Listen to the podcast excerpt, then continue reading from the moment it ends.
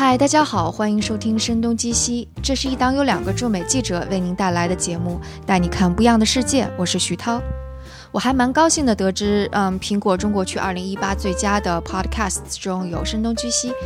那我觉得，其实因为也是因为有大家在 Podcast 上进行给我们进行打分和留言，所以多谢大家了。嗯，另外也陆陆续续有人问我说，是不是会有打算推出会员计划？那现在我们的无论是 Podcast 还是 Newsletters，其实都是免费的。但是我想会员计划里边肯定是要装一些其他的服务。但我现在精力还比较有限，所以暂时就不推出会员计划了。因为把 newsletter 变成付费的，我也不是特别好意思。但是呢，嗯，声东击西依然是一个由听众来支持的节目，所以大家如果觉得想要支持我们，所以啊，尽管给我们打赏，无论是一杯咖啡的钱，或者是一顿火锅的钱，或者还是隔三差五就给我们打赏一点，我们都是非常非常的感激。啊，打赏的方式是在我们的网站上 etw 到 fm 都可以找到。当然，除了打赏之外，也有其他的方式可以帮助我们。有一个方式是在喜马拉雅这一个播客的客户端上订阅我们，因为每增加一个订阅，我们都是可以收到一点点小小的回报的。所以，请大家去这个平台上面啊来订阅我们。嗯，是 Himalaya.com。啊，拼写是 H I M A L A Y A，所以订阅我们就可以了。当然，这个平台上也是可以给我们打赏的。那另外，分享我们的节目给你的朋友，请他们来收听，或者在各种各样的播客客户端上都给我们留评论、打分、点赞，那也是帮助我们的方式。那就请享用今天的节目吧。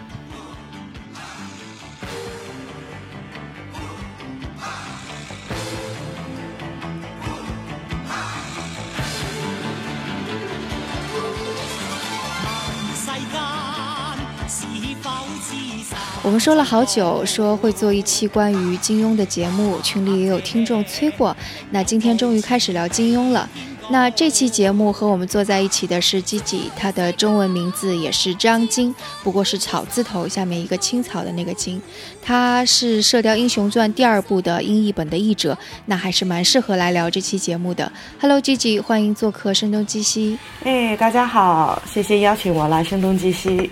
对，机器同时也是文化土豆的主播之一，所以这期节目也算是我们和文化土豆的一个 crossover，一个交叉的节目。对的，对的。能不能先说一下是什么样的机缘让你开始翻译金庸的呢？嗯，其实真的是一个很偶然的机会。而且故事可能有点长。我本身是读美术史的，然后啊，我是呃在以前在伦敦工作的时候，就是认识了啊《射雕英雄传》第一本的翻译 Anna Homewood 曹于清，然后他那个时候在学习中文，然后。后来就是当了一个中国文学的啊版权人，也在做关于中国文学文学就是音译的一些工作，啊，然后我就后来我就回到香港，在做那个舞台上面的一些东西，嗯。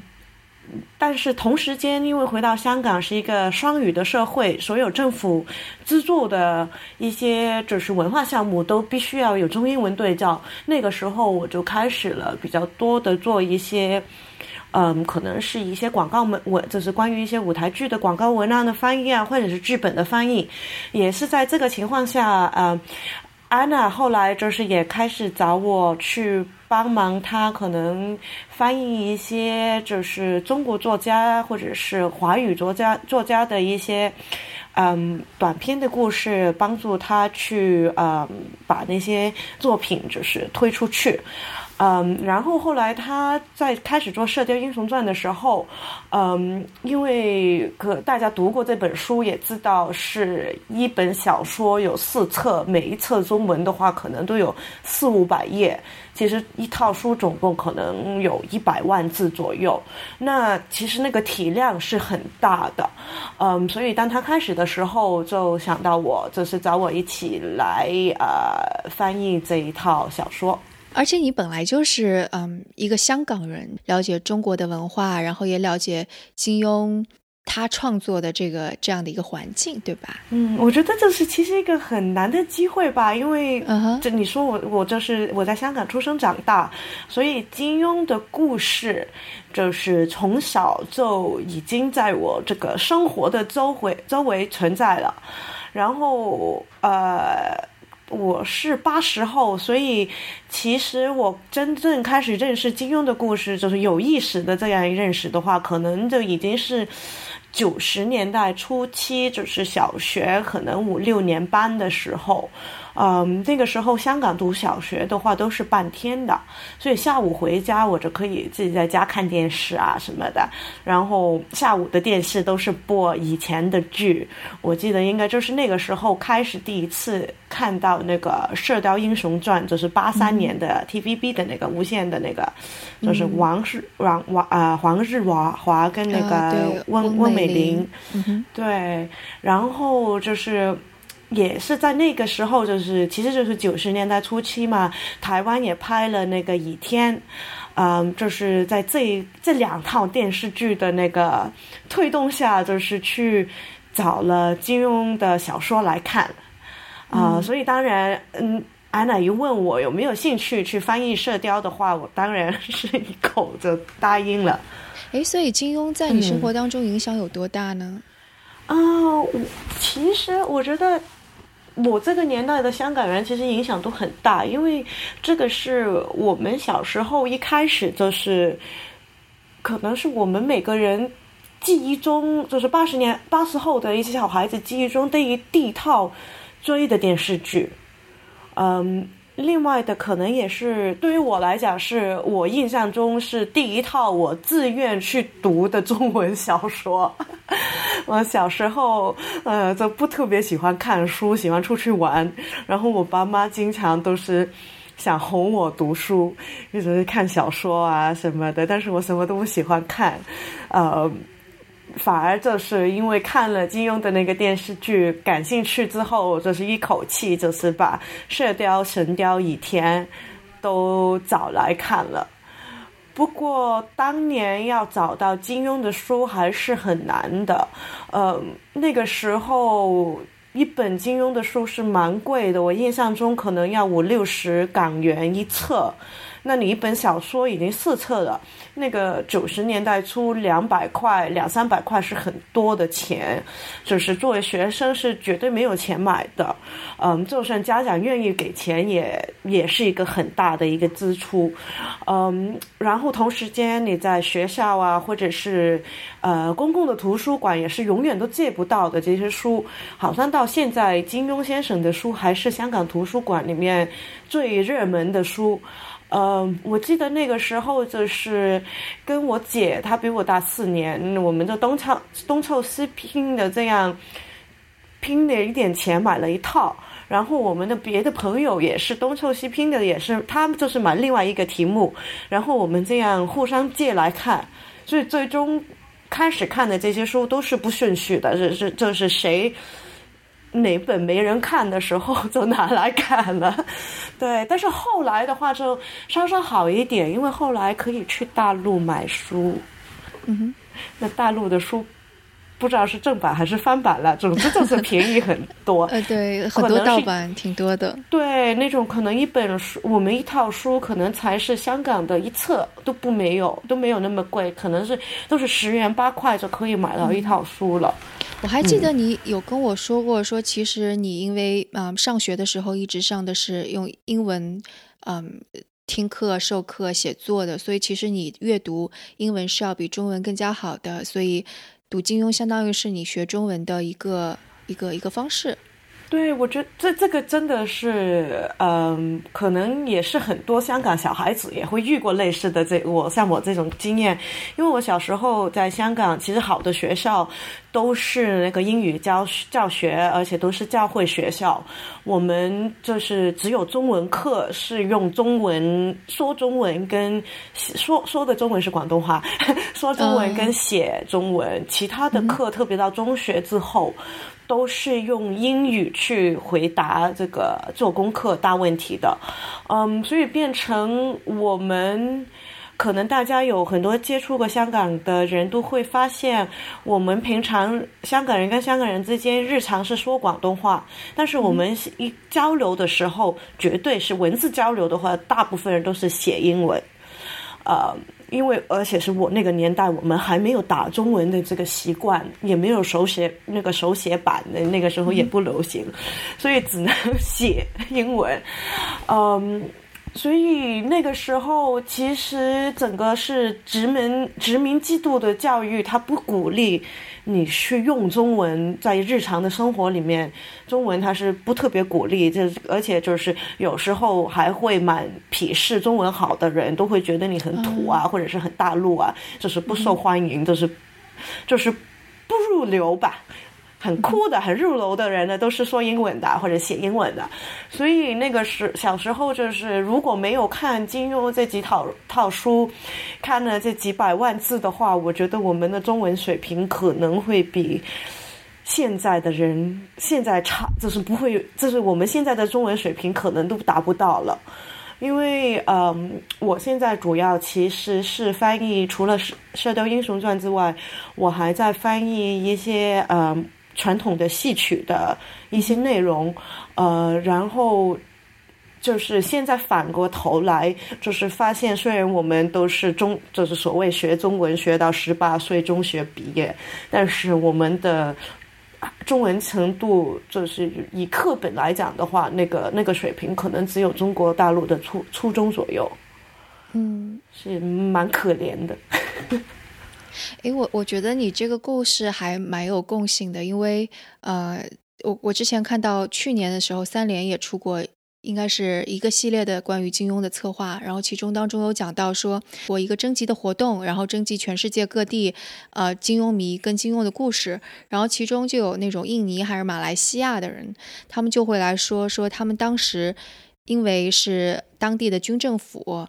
呃，反华排华，所以是会把中文学校给关掉。所以这些小孩儿，他们这些华裔的儿童，其实是没有什么渠道能够接触到中文的。但是就是因为有金庸的小说，他们就像你一样，说一口气读下来，所以就不管是中文那个识字也好，还是说对中华的地理呀、人文啊，还有各种好吃的呀，就记忆深刻。所以这才让他们。可能不但是中文变好了，会认识汉字更多了，而且可能跟中华民族的，就是就是这种中中国文化的，或者是中国想象共同体的这样的一种联系就更加紧密了。所以我觉得，就当然那那个文章，它不光是说了这样一个例子，他还说可能这个同时也会发生在什么泰国啊、越南啊，就啊很多东亚。东呃东亚或者南亚地区，然后也发生在比方说美国唐人街啊这种地方，还蛮多的。呃，对的对的，因为我觉得就是自己认识的蛮多的一些华侨，或者是就是在呃英美的一些嗯香港人，就是香港人的后裔吧，他们都是因为。呃，小时候可能看了好几套这种像《射雕》《倚天》，呃，或者是《神雕》的这种电视连续剧，因为一看就是几十个小时，所以他们现在还是能说广东话，还是能跟就是那种呃祖父祖母辈去沟通，因为到那个年纪大年纪的老人家其实都不会说英文的。嗯对，但是呃，小朋友的话，在国外环境长大，其实他们要学中文的也很难。对，真是。我觉得这个就跟我们上一期做的那个节目还有一点点关系。我们上一期就现在已经上线了，是那个啊，Crazy Rich Asians。其实我们因为是请到了在美国的 ABC 来讲述他们的故事，你就会发现，其实在美国，在那个时候，你想要保持中国的传统文化，对中国产生认同，是一件非常难的事儿。因为周围的白人或者其他种族是瞧不起你的，你有非常大的心理压力。就去听那期节目，可能印象会更加深刻一点吧。所以，我觉得这。就是金庸的小说以及他翻拍的电视剧，真的是起到了一个非常微妙的粘合剂的作用，然后把就是全世界的看过金庸小说的中国人的。这种民族认同感是给凝聚起来的。对，我觉得另外的就是因为他小时候的故事很好玩，就是都是其实简单说的是一个历险故事吧。对于就是那种小时候的那种启发，还是蛮有。真的是那个影响是很大的，比他的，呃，文学性啊，还是等等等等，都我觉得对于我来讲，金庸在我生活中、生命中最重要的，他就是把我对中国的传统的文化的一个启发。另外的就是，虽然我普通话还是说的很烂，但是还是让我几岁十来岁的时候学会了听跟讲那个普通话。因为那个时候九十年代的嗯金庸电视剧有一套《倚天》就是在台湾拍的，所以那个时候在香港刚刚是可以听双语，就是可以选择是港广东话配音还是。普呃那个普通话那个原版，然后那个时候我记得跟爸妈看，我们都是看普通话原版的，然后就这样的学会了学会了普通话，然后还有那个时候买便宜的书到大陆来，呃，那就是学还是会了看那个简体字，所以其实呃就是。对于就是个人来说，金庸在我中国文化跟中国学习里面，还是中文学习里面，还是一个很重要的一个人物呗。嗯，对，我觉得就这里边其实蛮重要的一点，就是在当我们现在说中华文化的时候。就是特别是在大陆，大家会觉得这是一个非常流畅的、从来没有断过的，然后永远是在那里的一个统一体，然后大家心目当中都是有共同的这样的一个认知的。但其实你仔细去看的时候，根本就不是这样。就比方说在香港，那香港是一个英国殖民地，你就之前是英国殖民地，你刚刚也说到说啊，殖民者可能会想要把。就殖民文化更多的输入到香港去，然后对跟跟大陆段上也是有一点对对。然后其实是不想让你有太多的那个那个大陆的印记的，然后对，或者是对中华文化的一种认同感，或者是归属感吧。然后，而且特别是大陆文化那个时候就是建国之后，其实又是封闭的，所以其实两岸是没有太多交流的。然后特别你你再去想说海外的华人，那可能是战乱的时候逃出去啊什么，其实这当中也会有一个断层，因为你长时间的没有办法跟呃国内的亲友啊。去交流，其实也是有个断层。然后你再回溯过去，想说中华民族这个想象的共同体到底存在了多长时间？其实，如果是从一个学术的，就比方说社会学，或者是说从历史学的观点去看的话，就是就是说民族国家的兴起，其实也是。民族国家作为一个想象体的兴起，其实也就是资本主义出现之后，就是大规模的印刷术啊，就是通俗文化呀出现之后才才出现的事情。然后，如果大家对这个感兴趣，可以查看一本书，是叫那个《想象的共同体》。所以也就是说，当大家都会有基于一定的信息交流之后，你才会对一个。东西产生一个共同的认同，而这种东西就是一种想象出来的东西。那可能中华民族文化这种东西，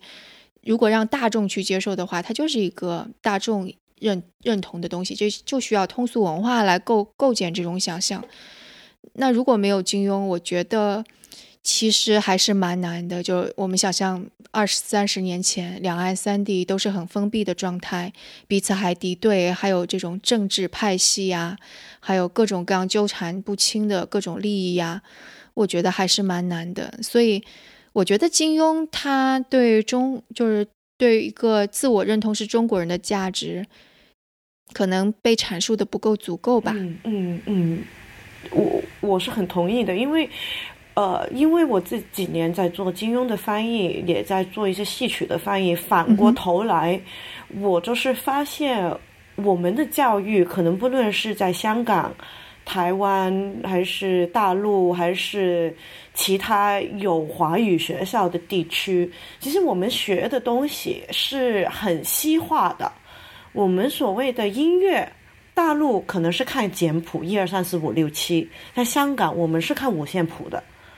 我们学的曲子都是西洋的曲子，可能会偶然有一两首中文的调子，但是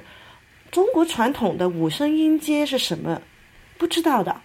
我也是开始翻译了戏曲的时候，我才发现，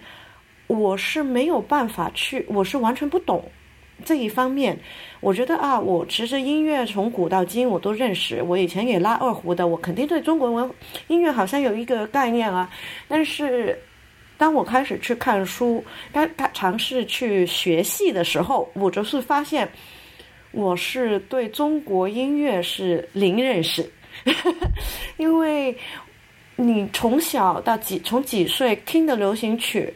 呃，不，几岁听的流行曲还是有一点传统的中国的元素，因为我觉得以前可能早上几代八十八七八十九十年代的一些老年年纪比较大的一些作曲家、作词家，其实他们长大的音乐是传统的中国音乐。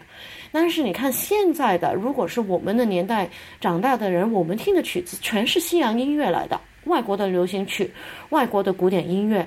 没有人去听传统的中国音乐。特别在香港的那种地区，然后如果说到我们课堂上学的那种艺术，我们是学什么扫描啊、油画啊、水彩画，我们没有去学中国画，没有去学特别去学书法，书法是中国是中文课里面的，而不是说那个呃艺术课里面的，所以我们对比如说传统的山水画也完全不懂的，可能讲的有点离题吧，但是就是因为。我通过，因为要把这些内容去翻译成英文，我要比较全神的去表达这些中国的这些可能是几千年的传统，或者至少是几百年的东西。虽然说金庸的书只是一个几十年，但是他讲的内容其实很多东西是。至少几百年或者是几千年的东西，就是像《易经》，像那种穴位，像那个中国的医学或者是中国的武术，我是要反过头来去学这些东西的时候，我就发现我其实真的是我们现在一般现代人受的现代的教育是基本上对这些东西是一点都不懂的。对，其实就是你会说，嗯，比方说。在大陆这边，美术课或者体育课也许会上一些你说的那种东西，但是其实我觉得这种断层还是存在的，因为毕竟应该很小，对不对？嗯，我觉得最主要是因为其实从五四之后，我们就有一个轰轰烈烈的。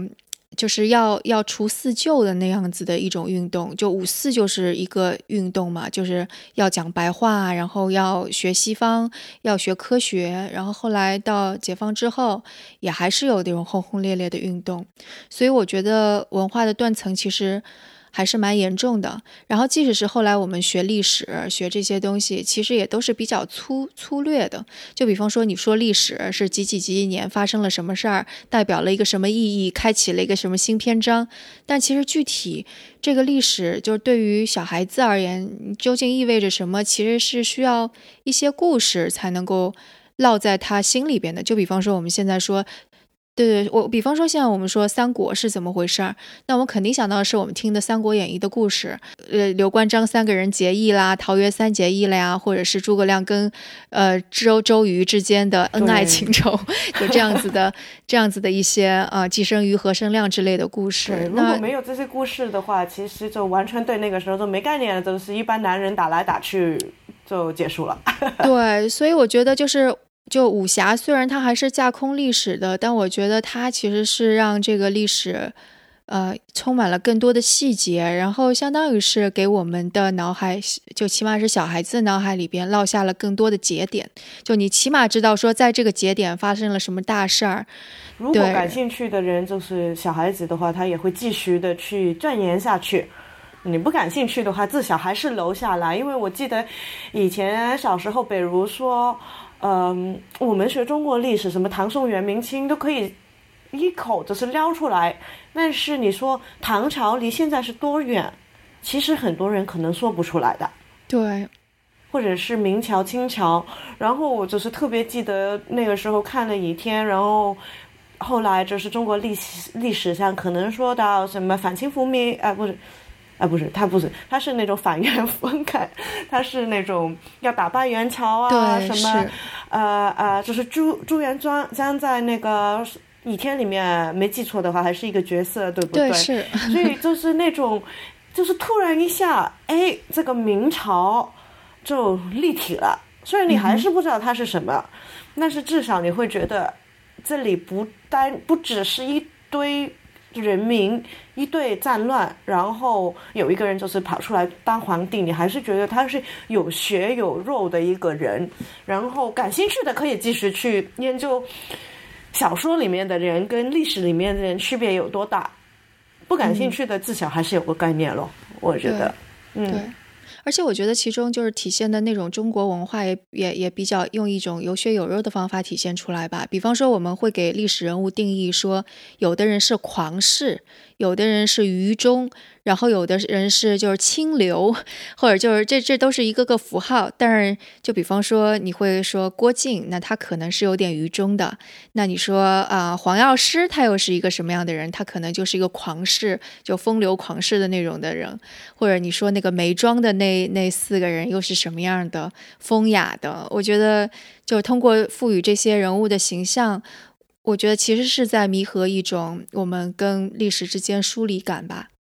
因为，比如说，我们小时候十几岁的时候，可能会看四大名著啊，但是你看下去也不太知道他在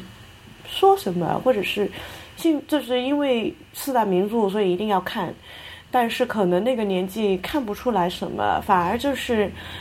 有一些就是流行文化的东西，你看了电视剧，对武侠小说感兴趣了，你看了武侠小说，你再反过回去去看一些传统的。那可能那个内容又立体化了，因为比如说《水浒》，它也是在宋朝啊，嗯哼，它其实就是，也就是我们射雕的前几十年的故事，那可能没有几十年了，有没有几十年？有有差不多几十年吧，不是徽宗嘛？然后都完全没有概念，所以你还去考证了一下吗？哎，我是后来是。做戏曲的时候才开始搞清楚的。然后徽宗其实反过来，因为我是读美术史，徽宗他有是绣绣金体，他有画了很多画。那这些小说就把历史里面的那个人也立体化了。因为以前你可能就是知道有一个叫宋徽宗的人写了那种。字字体，然后就后面，因为我也不是读中国美术史的，所以我也不特别有概念，都是就是只只是知道这些名字，认得那个样子见过。但是你看的小说，然后虽然说不论它是真的还是假的，还是或者是应该是不是真假，是对历史史史实有多严谨，但是最终它还是给你活化了那个人物。嗯，就是我个人来讲，很多时候看书啊、看小说啊、看电影啊，对于我来讲是一个很好的方式，可能把一些比较沉闷或者从其他就是比较正规途径的知道的那些东西，把它活化了，那就是变成不是说你只是记了一点东西，或者是看了一些就是小知识，或者是小那种。那种 facts 的那种 trivia 的东西，而是说它可以比较系统性的那个连贯性的，不是只是说啊，我们学了历史，什么时候发生了什么事，打了一场仗，然后能够把那些前因后果啊、上下左右啊、文化历史啊、社会历史啊、社会生态啊都连在一起了。对对，所以我觉得这一点也蛮重要的，就是为什么写武侠小说的也不止金庸一个人，但是金庸的影响力就是这么大，就是因为他的小说当中可能包含的很多细节跟元素是非常丰富的。就我们追溯说，他其实不能够准确的说是一个香港人，因为他其实祖籍是在浙江的，他受的嗯年轻时候的教育，还就小的时候的教育跟年轻时候的中国传统。的教育，对最传统的那种，所以 他是有功底在这儿的。他就是我会说，金庸他本人就相当于是我们刚刚一直在说那个有断层，所以就是需要弥合这种断层。金庸的小说就像一本书，就一个桥梁一样。那我觉得金庸本人就像一个桥梁一样。你看他从浙江跑到香港，然后本人其实是不但有啊中国传统的那样子的。那个底子，然后到香港之后，其实他的视野是完全不一样的。他就相当于是他看，就受着传统的文化，但同时又吸收很多新的文化，就包括他也翻译很多东西，然后还写戏剧。外语也就是好像英语跟法语也很好。哦，他法语也很好，是吗？好像是法语也很不错的，对。OK，就是他比较。就是他传统的东西跟西方的这现代的西方的内外，他都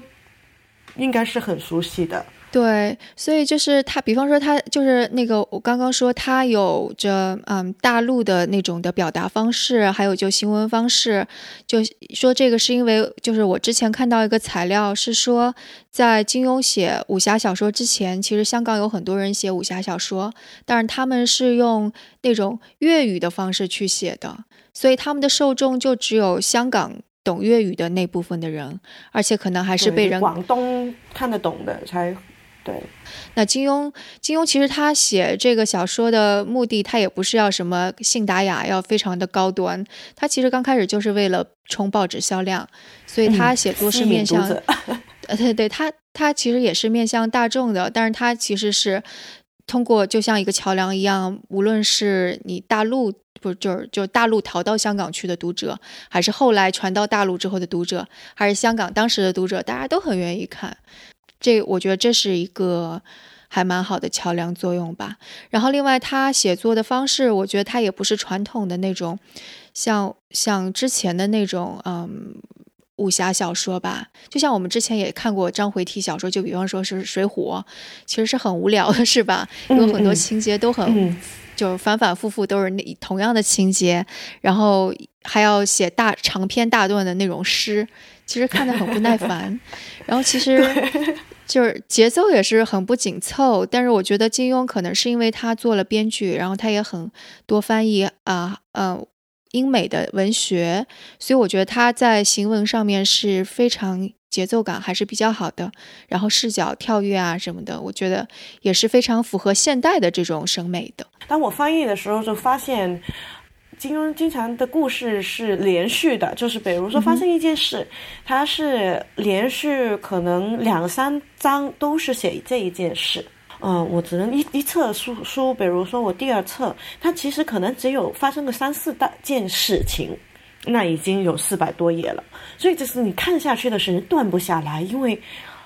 好了，这件事情开始了，我在打这个人，他后面会发生什么事了？我在争这一件事情，他就是一一口气的这样连续下去，他是不让你去休息，也不让你放下来，因为那个本身那件事情是没有停下来。对，所以我们的角色是熬了，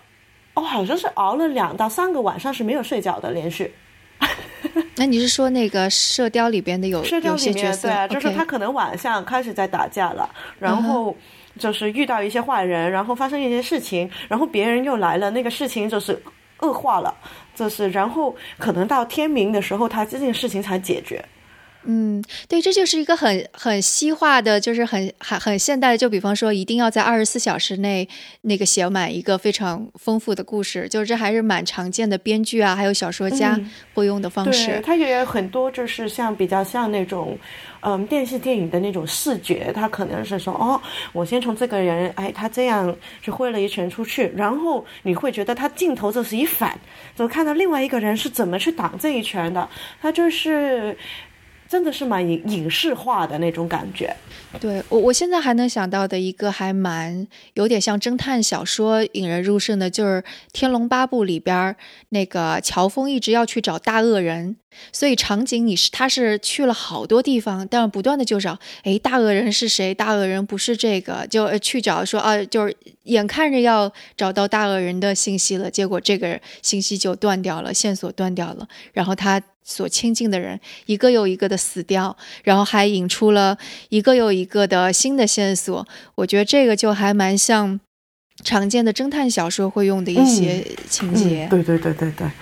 所以就是他一方面写的就是穿插了很多中国的传统的一些文化呀、视角啊，甚至诗词啊在里边，但他所采用的叙事的方式又是很现代的，还带着西化的，所以这又是一个桥梁。我觉得是是为什么现在我们看起来也不会觉得沉闷的一个原因。对的，对的，对的。然后其实我觉得就是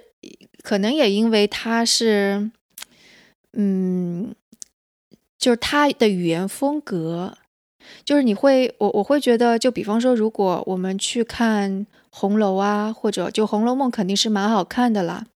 但是可能对于现代的人，就我小时候看还是能看下去的。我不知道现代的小孩看会怎么样，就可能还是太太太声色古文了一点，有些词语用的还是蛮生僻的。然后，但是如果你看，嗯，就是文革之后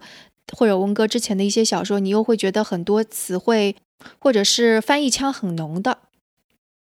但是我觉得金庸可能就还是他的用词也还是蛮，就是语言风格还是蛮好的，就是不叫蛮好吧，就是这是一个很中立的词语。但是我就我想说的就是，既不是那种翻译腔很浓重的，其实我会说他的语言是一个白话的语言，但是他用了一些词汇或者是一些一些句式，就主要是一些四字词语啊，或者是他营造了一种。比较呃永恒或者是古旧的那种感觉，但是又不会说看以前的白话小说那么吃力，因为它其实它的底子写的那个还是我们所谓的现代白话。你觉得这样说对不对？就是你不会看下去觉得很陌生，或者是很很难熬下去，因为可能你开始看洪流啊，或者是那个《红楼梦》啊，或者是看《水浒》的时候，你会觉得很辛苦。你可能要挨了十几二十页页之后，你习惯了他那个文体了，那你就不会那种陌生感就没有了。但是我觉得金庸的话，其实你看下去是没有那那个距离，你是感觉到有一些古老的一些元素，但是不，它不会妨碍你继续看下去，或者是让你很辛苦就不想看下去。对，我都觉得，我都觉得，就比方说那个，我们会说红楼，可能它多多少少会定义了后来我们影视剧当中就可能跟清朝呀，或者跟那个宫廷戏有关的那那种的语言风格，就是也有我有这种感觉吧，我也没有仔细去考证过。然后就是其实金庸 他的语言风格是定义了后来我们所有跟古装啊、武侠有关的这种语言风格，我会有这种感觉。我觉得其实也真的是他就是比较流畅点。可能比较白一点，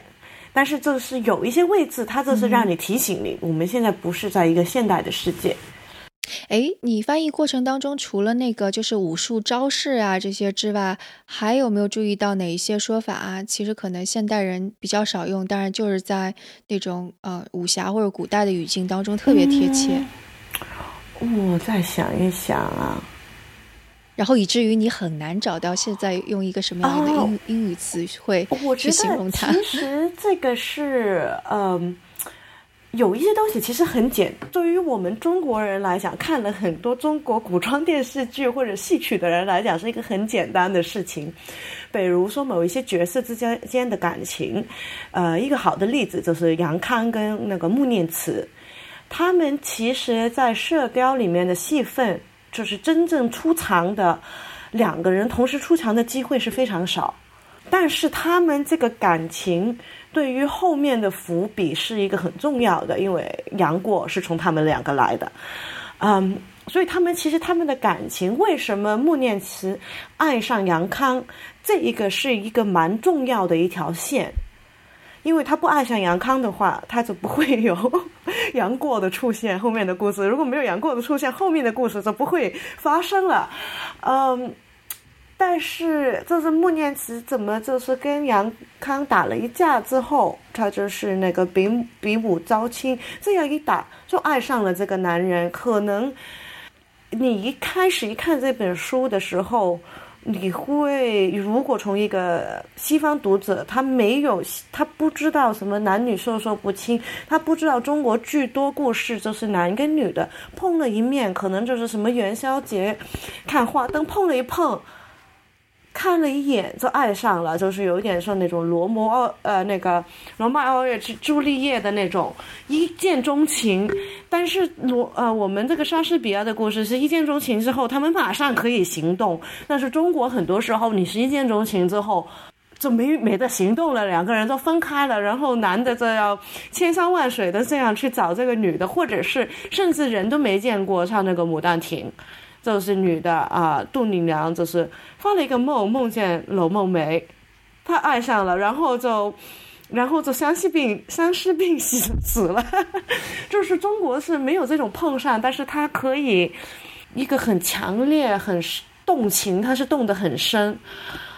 啊，但是这个在篇章里面，在故事里面其实是没有特别去刻画的，因为我们作为如果是中国人看的话，我们还是。多多少少还是看过一定的，不论是琼瑶还是说呃现在的那种轻功戏等等，你还是看过这种类似的这种情感的那种爱情的发生，所以你马上会自己把后面的这个故事，穆念慈为什么爱上杨杨康会填进去。嗯，但是可能对西方读者他没有这一个方面的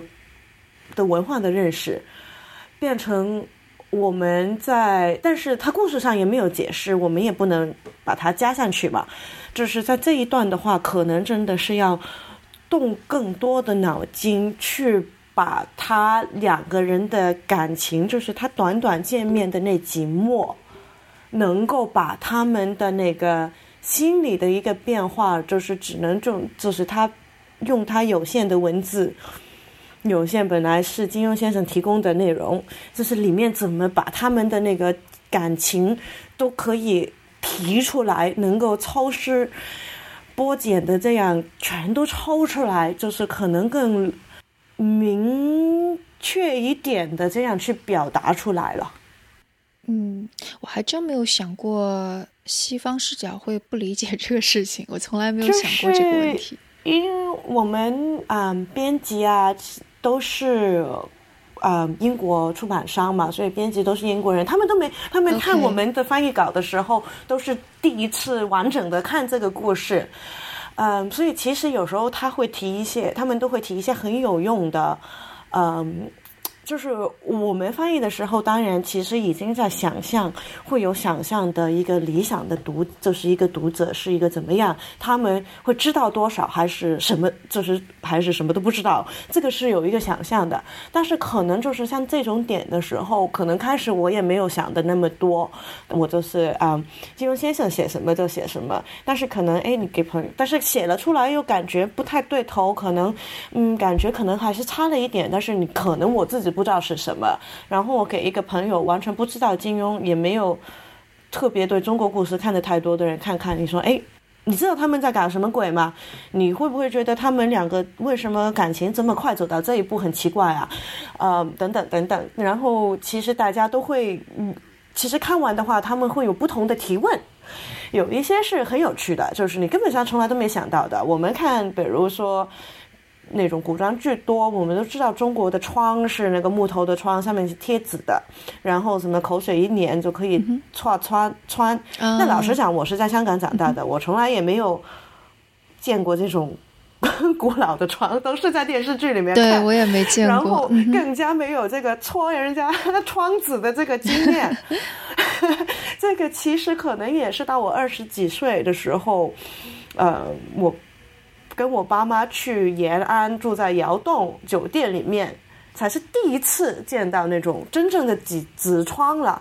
因为所以你也戳了一下吗？没有去戳，不好意思去戳人家的了。但是其实你也会看到有一些窗被人家戳掉了。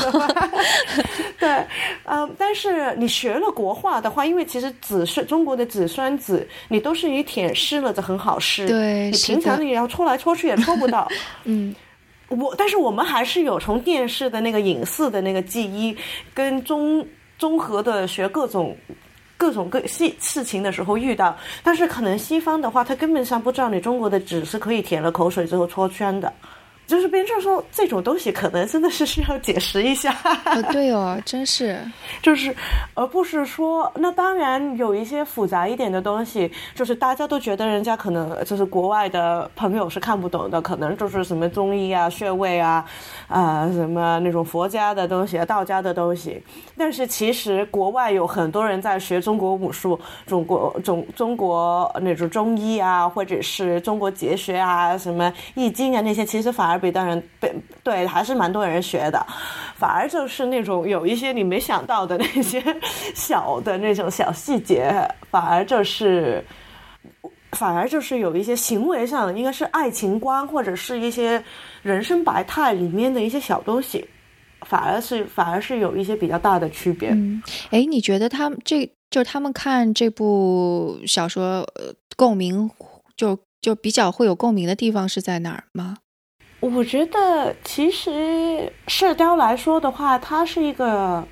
一个就是我们说那个一个小男生成长的一个故事。或者是西方就是有很多那种 coming of age 的故事，就是从哈利波特到那种呃指环王，还是说你说权力的游戏，就是我们现在看的那种特别流行的那种几个故事里面，如果你抽某一些线，呃，或者是任何迪士尼的那种动画。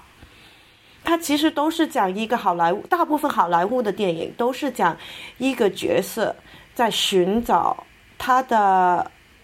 在寻找一个认同，或者是寻找一个在社会里面的一个身份，或者是寻找一个对自我的认知，嗯。那其实《射雕英雄传》，如果你把那些中国的传统的东西全都拨开了，它那个故事，如果你只是拿国靖，因为国靖应该说是主角，主角吧，他是最主角的主角，他其实就是一个寻找自我的过程。他从我不知道是什么，呃，我就是在蒙古长大，他。不，他知道自己是中国人，但是他他知道自己是汉人，但是除了这个，他没有特别一个汉人、汉人、蒙古人，没有这种民族的概念的。他是因为他在，然后到后来发现，哎呀，金他知道金人是坏人，因为金人把我父母打死，我父我把父亲打死了，但是他对蒙古人没有什么特别好意，或者就是他对对他纯粹是好意嘛。但是到后来，他发当蒙古人要入侵的时候，他就发现。虽然他们是养大我，对我有很多恩惠，但是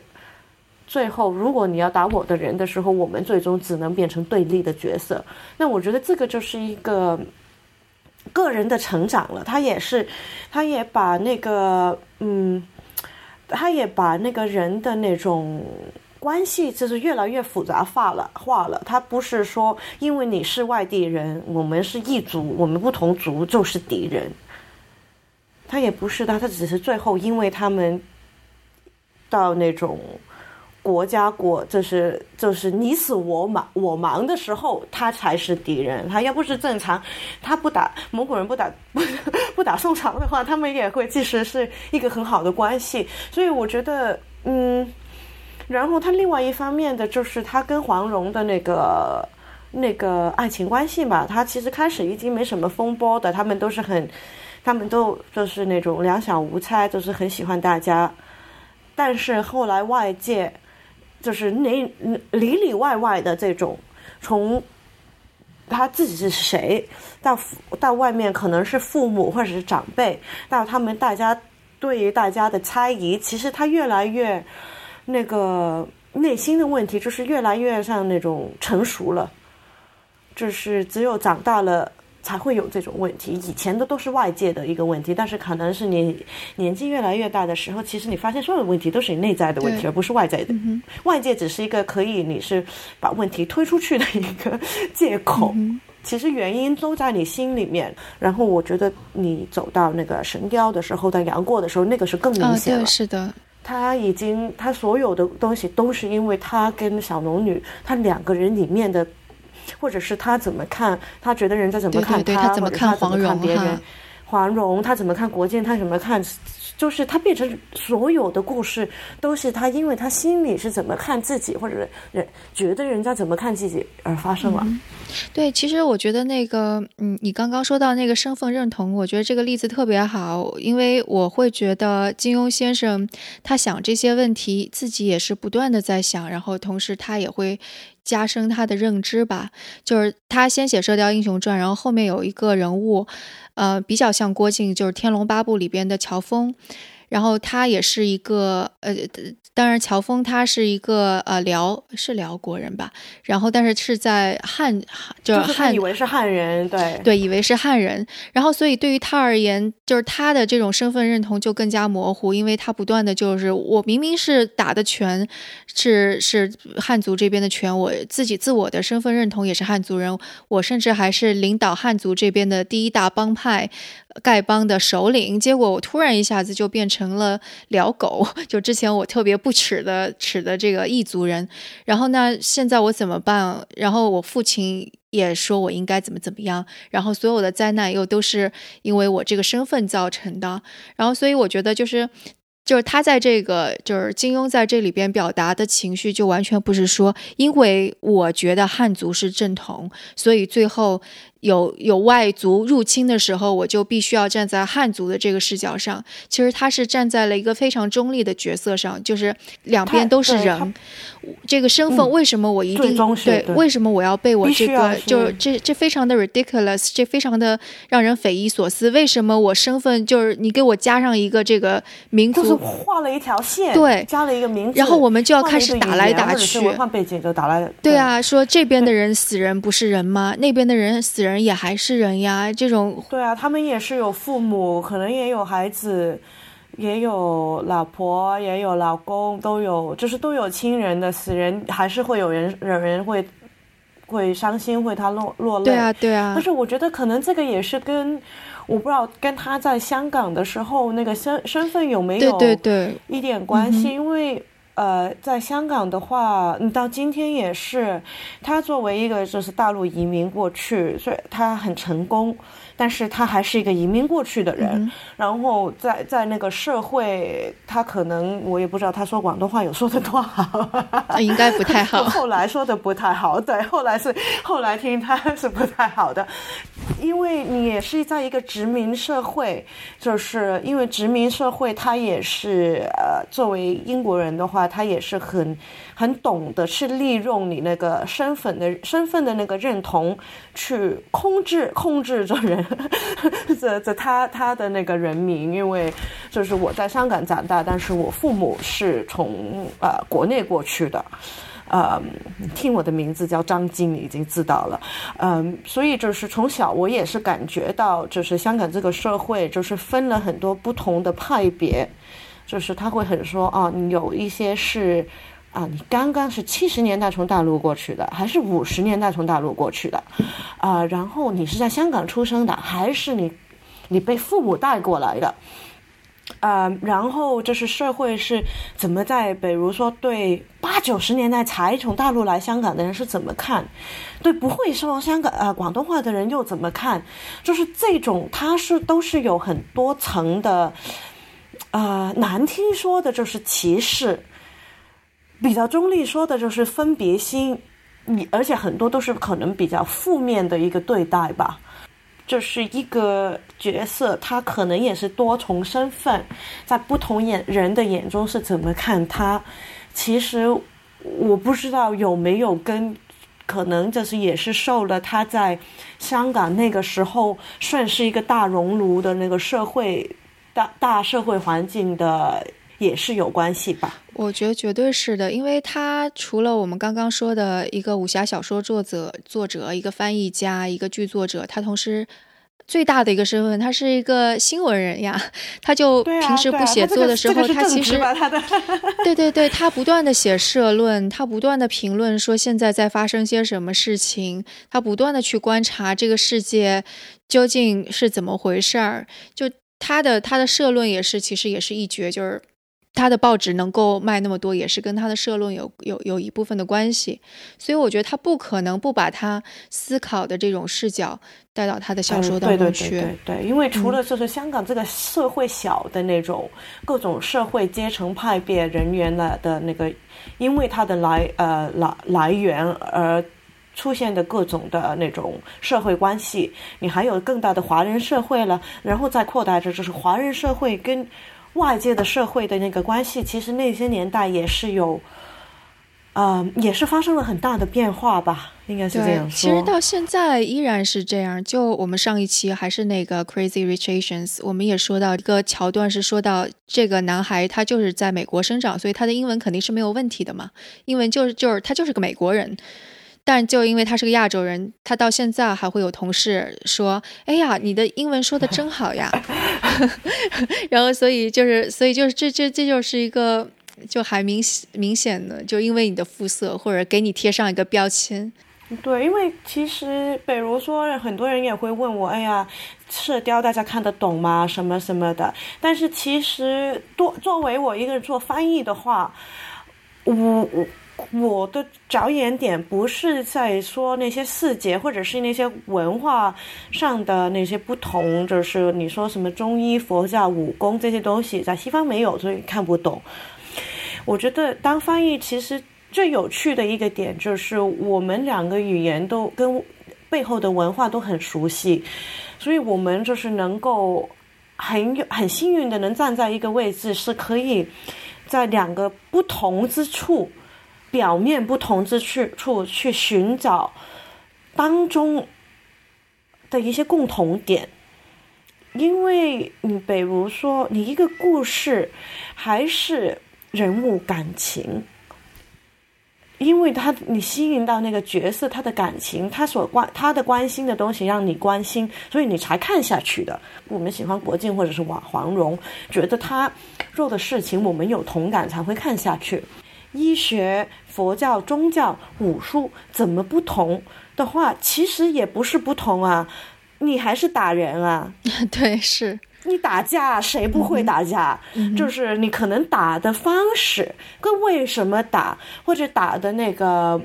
你的你背后的那套伦理道德不一样，但是英雄、正义、呃，爱情啊。这是是普世的，你就算说讲宗教，你拜不同的神，但是你对那种所谓的，呃，虔诚的一种感觉或者一种信仰，这个也还是全神，就是你对哪一个神都有的。对，哎，我想问你一个问题，因为毕竟你也是，嗯，就是既翻译非常传统的古典文学，然后也学艺术史，其实是经。算是看过很多大家的作品的，那可能有一种评判会说金庸无金庸的作品是无登大雅之堂，就觉得哎呦好俗啊，就就是四大俗。王朔说的，就你怎么看待这个俗呀雅呀？然后是否能够青史留名呀？就是一个文学作品是不是可以作为文学来看待呀之类的？我在国外，我在英国读的美术史，在那那那边其实他们。讲的已经，我们就是又不讲价值，他们讲的，他唯一想会说的价值是社会价值，比如说某一个艺术品，它能够讲到，其实将某一段历史怎么去讲述出来，它并不是说，因为呃，可能是达文西或者是梅克开兹罗，他们是一个怎么，哎呀，思想怎么。先进，他是怎么一个大才？他都不说这个东西的。他们说的就是某某王王子有钱，请了这个人，要他画了什么，画了什么，然后又那画了别人喜欢，然后影响很大。他就是影响到众人，你是就是或者是说，其实另外一方面，他也说，他们也会说，因为这个东西能传系下来，就是没有被雷劈，没有被火烧。没有被人拆，没有就是没就是房子没塌下来，所以这个东西还存在。就是他们看更注重看的是某一些艺术品或者是作品或者某一类作品，怎么把当时的社会的一些现象或者一些生活方式，或者是说一些达官贵人的一些想法表达出来，那那就是好的作品。而不是说它内容，或者是当然，他有一些人还是会比较注重手法啊，什么技术啊、技巧啊，它怎么影响了后世啊，等等等等。但是，因为我受了那个教育，就是一般比较，他们就是我们就是在说比较左派的，他只比较看那种社会影响的。社会影响，而不是比较右派、比较资本主义的那个价值的那方面的，就是金钱价值的那个那方面的。所以，就是我觉得我长大了，就是后就是后来就是我看一本书，呃，或者是说，呃，一本小说啊，或者是一套电影啊，我看的更多的是它对于大众的一个或者小众的一个影响力。嗯，比如说金庸先生，我们刚才已经说了很多，他其实对于华人社会、对于中国语言文化、对于我们年轻人对古代的一个看法，他的影响是非常大的。你说他文笔好不好？那是你要跟谁比？你跟什么年代的人比，嗯、然后你自己的喜好是什么样？因为有一些人是很喜欢很生僻的语言，有一些人很喜欢，就是深入浅出，好看就好，就是大家大众看得下去，然后然后受影响就是好了。这个可能我是偏于那个方向的，因为你文字写的再美，如果太生力不好看，或者内容太闷的话，你也谁看啊？看两页就丢掉了。我我我自己就是就是觉得，如果你做了一个事情，你写一本书，画了一幅画，是用心去做，然后对于大家的影响是一个好的影响。嗯，你说的那个带来社会价值的这一点，我觉得还蛮赞同的。就举一个例子吧，就是就比方说那个啊，hip hop 还有嘻哈。之前大家都会觉得那是一个只是黑人小孩或者是街头的东西，但是你说那个前几年大热的 Hamilton 的那个音乐剧，我们之前节目当中也做过。之前刚开始大家都说，哎呦，用嘻哈来做一个音乐剧，这怎么可能？而且怎么可能？你妄想要在百老汇演，百老汇是一个。白人至上的演员都是白人的，然后唱的都是非常正统的，你怎么可能用嘻哈，然后用各种各样的有色人种来演这个？所以你说这个形式重要吗？这个形式根本就不重要。现在有一个天才的林 Manuel 这样的一个剧作家跟演员，他把这个写出来了，他唱出来了，而且就是从那个什么成年人。到小孩子都很喜欢，然后小孩子都在传唱，我觉得就而且真的非常打动人心，几乎听的所有听的人都能够就感受到这个音乐的力量。对他接地气，对啊，他说的对，他说的是美国国父，讲的是一个财政部部长，什么财政部部长，就是你会说那那种很闷的历史课都不想上的那种内容。对啊，所以你要去光是说你，你就因为说是它是武侠小说，它是嘻哈，你就说它一定不登大雅之堂，我觉得这是一个非常武断的判断。对对对，因为我觉得就是其实是你是真心真诚，然后这是这个都是很虚的，很难说的准。但是你当你看的东西，你就知道人家啊，然后是一个善意或者是好意的这样去。讲一件事情的话，他是应该会一定有他的受众，他并不是要出来摆一个态度，我是高雅的艺术，我是什么？因为你这样的话，其实难听说的话，你这样走出来，我就肯定觉得，要不是你是很闷的，要不是很装。对，就如果是因因为我做科技嘛，就就是有的时候就会想这个问题。我觉得无论是文字还是一种艺术形式，它其实所。所所所表所要达到的目的，就是你传递出一个信息，然后最后让别人接受。对，所以你会说那个，就我说古代为什么有些诗特别好，就是因为他那时候能够传递信息的东西太少了，他也没有照片，他也没有什么 video，所以他他结果他就能够几个字，什么大叶大漠孤烟直，你一下子就能够感受到他那时候的心情以及他看到的景色，那就是他的信息密度特别大，你又能够接收到，所以那种的诗是好的。你现在在腻腻歪歪，就一定要吟几首诗，我就觉得你的信息密度。特别小，你还不如拍张照片给我呢。然后像我觉得，对不对？对啊，装死了什么呀？我不要接受你的信息，就这种感觉。那你要把这个公式套过来，有些信息密度很高，就比方说，为什么有些艺术家突然好像颠覆了前面的想法？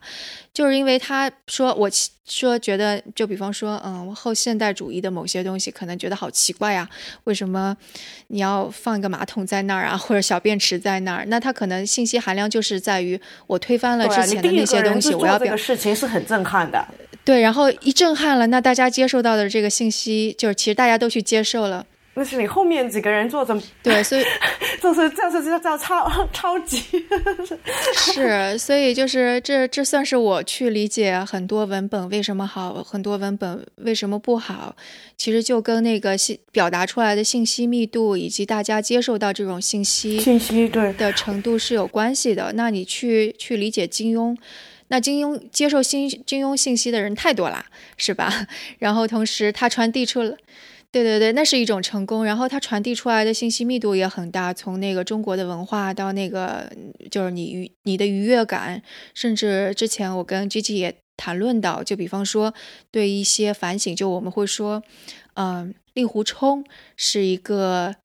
一个年轻人的反省的范本，就是你遵从师长，到最后你去思考，说你到底为什么存在于这个世间？什么对你最重要？自由重要呢，还是爱情重要呢？还是说遵循规则重要呢？那你就看他从人物塑造的所传递出来的信息密度太高了。对。那你去否定他有什么意思呢？嗯，就还不如就好好享享受这个故事。就是我觉得，就是比如说你现在说什么那种《哈利波特》啊，什么，大家你别说它什么文学价值还是什么，但是如果它能够让一堆七八岁的小孩子追了连续追了七本书，追了追了几千页子，他已经达到他最高，我觉得最高尚的那个目的，就是让小孩子爱上阅读。那可能你看完《射雕》呃金庸的武侠小说，你跑去看别的武侠小说，或者是跑去看四大名著，或者是老的武侠小说，它就是一本书一个故事，它为多少人打开了一个多大的一个世界。我觉得其实我们做文化的、做艺术的，如果能达到这一这一点，已经是。毕生无无憾了，真真的是你已经做做的最好的一件事了。是，对，因为比方说声东击西，能够有再乘上十倍百倍的人收听，那我简直开心死了。对啊，因为你听，可能啊，你肯定是听到一些东西，可能你没想过的，然后诶，启发你去想一个新的事情，然后可能你对你就对世界的看法有也也有也有一点不同了。其实文化艺术做的事情就是。启发大家去用新的眼光，或者是稍稍不同的眼光看周周边熟悉熟悉的事情，然后可能从中发现一些发现一些啊新的感觉吧。因为我们现在大家接触的事情很多，但是可能没有会特别去看，也不用特别去想，对对，因为是信息量太大了。其实就是你接受了信息，但这个信息是否对你有改变，它的密度有没有消化？是否对？其实这个就上次好像我们聊天的时候也聊到，就是说其实很多文本啊，或者创作网文啊，还有就是甚至是那个 social media 上的东西，它的受众也很广。那你怎么去看待它？那我觉得它跟金庸先生的小说可能差别还在于信息密度真的是太小了，就是很多都是重复、重复，甚至是假的，根本就没有什么价值在里边。那可能差别就在这儿。文笔烂不烂，这个是另外一回事了。就是我觉得最重要是启发到、启发到、启启发到人的一个想象，那就然后再探索一些啊，或者反思呀，那就。所以金庸先生肯定已经是达到这个要求了。看他除了小说之外，还有那么多的那个电视剧，大家欲罢不能。嗯嗯，对。好，那我们今天的节目就到这里，非常感谢积极做客我们声东击西，也谢谢你的邀请。大家如果关于这期节目有什么想法，可以给我们写邮件或者在 Telegram 群中进行讨论。大家也别忘了在 Himalaya 的应用程序上订阅我们，或者在里面给我们打赏。更多支持我们的方法以及更多的找到我们的方式，在我们的网站 etw.fm 上都有。那我们下次节目再见。